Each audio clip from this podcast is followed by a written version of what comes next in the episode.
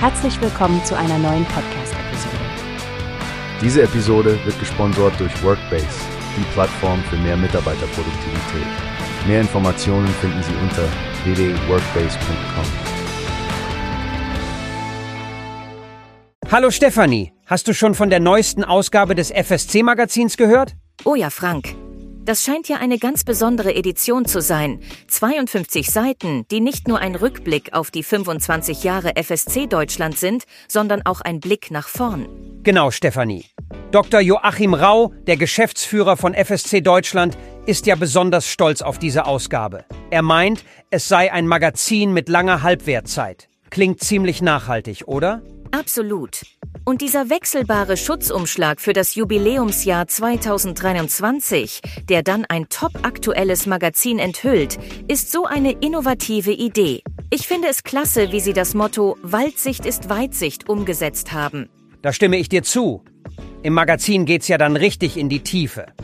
Es verfolgt das FSC-Holz von seinen Wurzeln im Wald bis hin zum fertigen Produkt auf dem Markt. Sehr aufschlussreich, wie sie die Verantwortlichkeit in der Waldwirtschaft darstellen. Und das Thema Tropenholz im Rahmen nachhaltiger Holzwirtschaft, da wird es ja oft kontrovers. Richtig. Da gibt's viele Missverständnisse. Aber auch die Bedeutung der indigenen Völker und die FSC-Waldwirtschaft in den Karpaten werden beleuchtet. Es ist wichtig, dass wir diese Perspektiven nicht vergessen.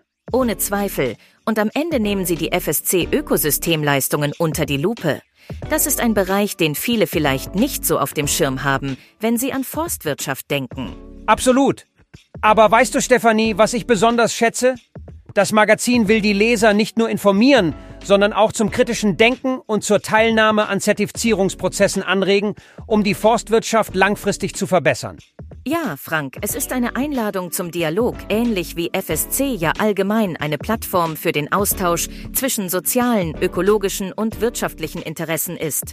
Und das betrifft uns alle. In Deutschland sind immerhin 1,55 Millionen Hektar Wald und über 4100 Unternehmen FSC zertifiziert. Da wird klar, wie umfassend das Wirken von FSC hierzulande ist. Durch und durch. Ob Naturschutzverbände, Waldbesitzende oder große Handelsketten, der Mix aus Mitgliedern und Partnern vom WWF bis zur Otto Group zeigt die Bandbreite des Engagements. Wer also mehr erfahren möchte, kann das Magazin entweder in Freiburg bei der FSC-Geschäftsstelle bestellen oder online abrufen.